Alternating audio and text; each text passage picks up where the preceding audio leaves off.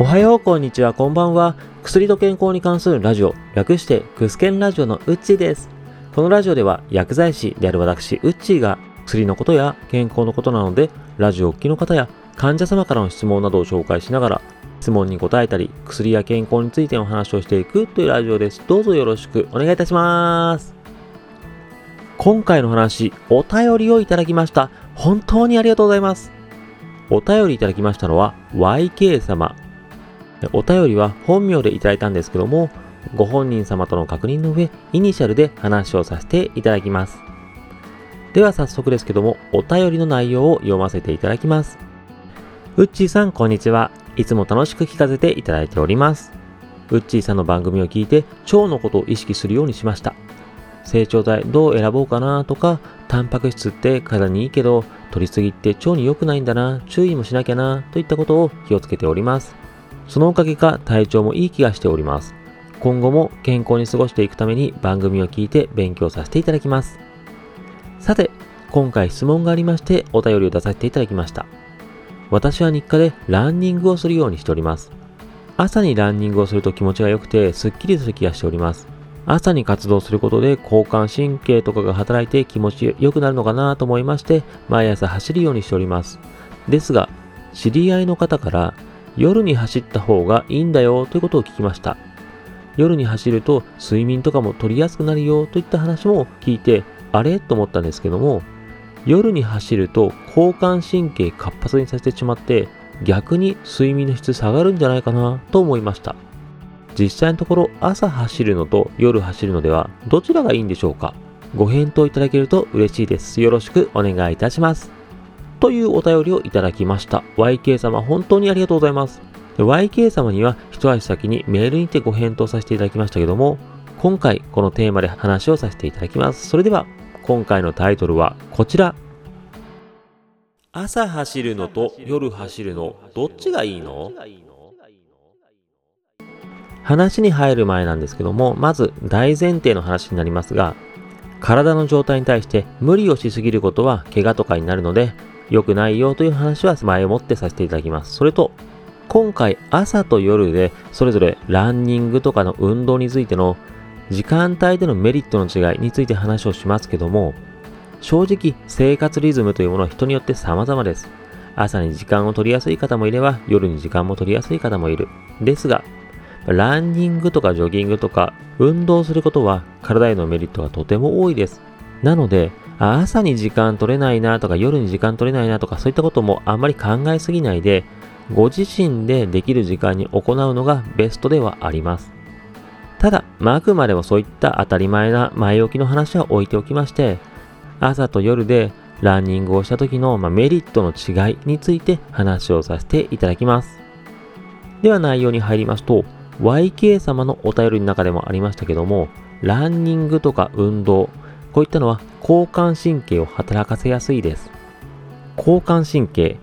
体が活発的になると働く神経ですけども、この神経は体を目覚めさせる、覚醒させるという働きがあります。体を目覚めさせるスイッチのような働きをしますので、朝走ることで体が目覚めやすくなりまして、寝起きのだるい感じとか、そういうのをスッキリさせてくれます。そういった意味でも朝走ることは気分をスッキリさせやすいんですけども、さらに朝走るということは朝に日光を浴びやすくなります。人間はセロトニンという幸せホルモンと言われる気分を安定させるホルモンがありますけども、このホルモンを作るには日光浴が重要と言われております。特に朝起きて30分以内に日光を浴びるというのはとても効果的と言われております。また、人間は日光を浴びて、まあ、セロトニンを作りますと、このセロトニンから派生してメラトニンという体内時計の調節をしてくれるホルモンが分泌されやすくなります。メラトニンによりまして、まあ、日光を浴びてだいたい14時間から16時間後あたりに睡眠をとりやすい状態に体を持っていくという体内時計の調節をメラトニンがしてくれます。こういった面から朝早めの時間に日光を浴びることで気分を安定させやすいセロトニンを作る。で、そのセロトニンから派生しまして、メラトニンという、まあ、夜に睡眠を促しやすくするホルモンも出してくれます。メンタルとか睡眠のリズムの調節、こういった点で朝のランニングとかジョギングは効果的と言われております。ですが、YK 様の話にもありましたけども、夜に走ると睡眠の質が良くなるよという話もあります。これなんでかっていう話をここからさせていただきます。そもそも運動しますと交感神経を働かせます。ですが、睡眠というものは本来は副交感神経がよく働くことが大事です。なので、交感神経の働きを活発にすると、副交感神経の働き邪魔しちゃうんじゃないの？そうなると睡眠の質って下がるんじゃないか？と思われます。確かに、もう睡眠を今から取るよという時にしっかりとした運動をしてしまうと、交感神経が活発になってしまって夜眠りにくくなったりとか、まあ、夜に目が覚めやすくなります。ですが、この運動をしてから交感神経がよく働いているよという状態もしばらく経つと落ち着いてきまして、その後には副交感神経の働きが活発になってくると言われております。運動内容とか運動の時間帯にもよるとも言われるんですけども、だいたい睡眠をとる2時間くらい前までであれば運動しても睡眠への悪影響はないと言われております。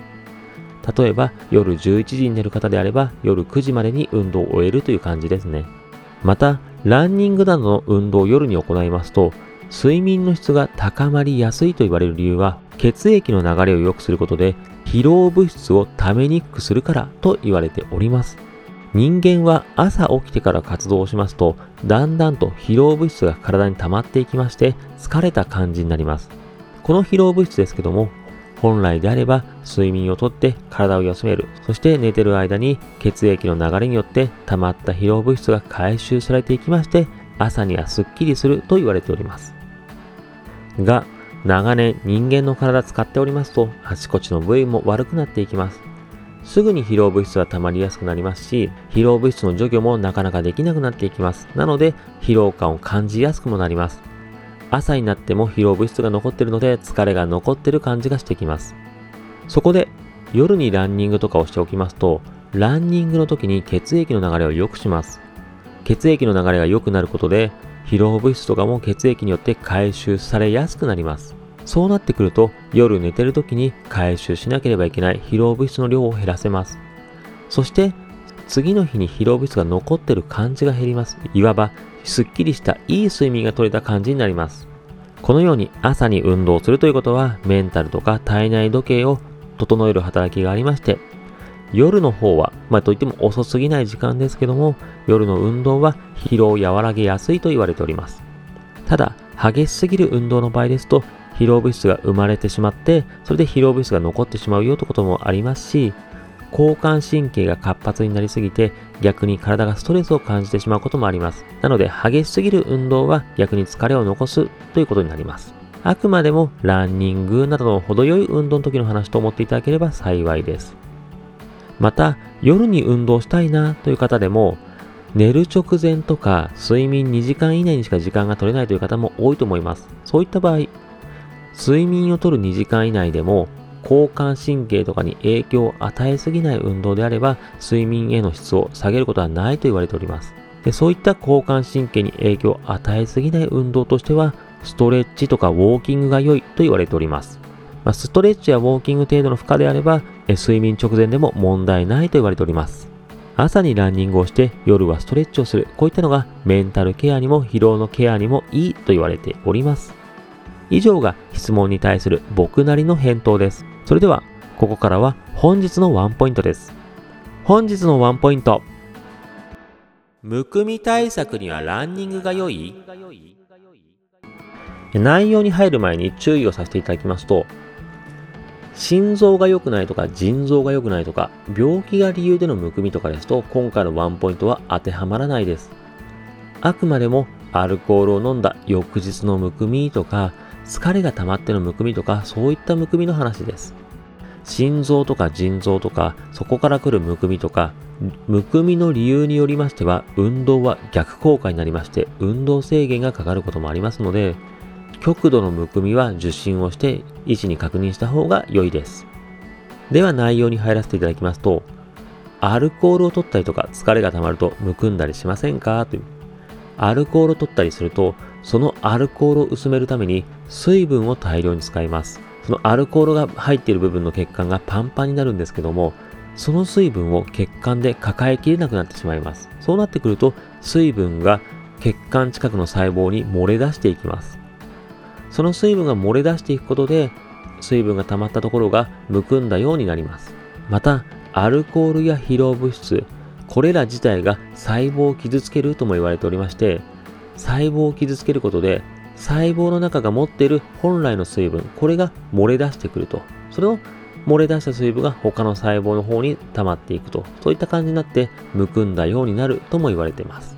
まあ、本来であれば細胞と血管というのはお互いに水分のバランスをとっているんですけども、むくんでるというのは血管から細胞に水分が行き過ぎてしまっている状態です。本来であれば、例えばアルコールとかもだんだんと体の中のアルコールが除去していけば、このアルコールによって水分が溜まっていくというのも落ち着いていきますし、疲労に関してもよく休んで疲労物質をどんどんどんどん回収していけば、だんだんとむくみは落ち着いていくと言われております。ですが、なかなかやっぱり疲れが取れないとか、アルコールを毎日のようにとっているという生活を続けていると、アルコールとか疲労物質が回収しきれない。なので、むくみが残るし、場合によってはどんどんどんどんむくみが悪化していくということもあります。では、このむくみを改善するにはどうすればいいのかと言われると、運動、特にジョギングやランニングが良いと言われております。ジョギングやランニングは全身の血の流れを良くします。そうなりますと、疲労物質とか血液の流れに乗せて運びやすくなります。また、運動することで、運動して血液の流れを良くするということは、血液の流れを良くするためには水分が必要です。そうなってくると、本来であれば、血管から細胞に漏れ出てしまう水分も、血管の方が今血の流れを回すのに大事だからということで、漏れ出てしまうような水分も血液の流れに使うので、細胞の方に水分を流さないで済みます。なので、そのまま放置していれば、むくみとかも起きやすくなるところも、水分が細胞の方に行かないので、むくみにくくなります。また、実はむくみやすい方というのは筋肉が弱っている方に多いと言われます。筋肉というのは血液のポンプ機能を助けるんですけども、筋肉が衰えることでこのポンプ機能が衰えると。そうなると血液の流れが悪くなると。血液の流れが悪くなると、まあ、水分が溜まりやすいので、その水分が漏れ出てむくみにつながっていきます。なので、ポンプ機能を回復させて血液の流れを良くするためにも筋肉を鍛えるのは大事です。特に下半身の筋肉は血液の流れにとても重要と言われております。ふくらはぎのあたりはもう第二の心臓と言われるぐらいに血液の流れを管理してくれます。下半身の筋肉を鍛えるという意味でもランニングなどは効果的と言われております。今回はこんな感じです。改めまして YK 様本当にありがとうございました。交感神経に触れていただけてるなど本当に聞いていただけてるなと思いまして本当に嬉しくなりました。お便りを励みにさせていただきましてまた今後とも頑張ってまいります。今回も最後までお聴きいただきまして誠にありがとうございました。また次回も聴いていただけると大変嬉しいです。それではまたお会いしましょう。このラジオで話す内容はあくまで一つの説であったり一つの例です。医師の方針や患者様それぞれの状態で治療方針は違いますので、自身がかかっている医師や看護師、薬剤師などの話を優先するようお願いいたします。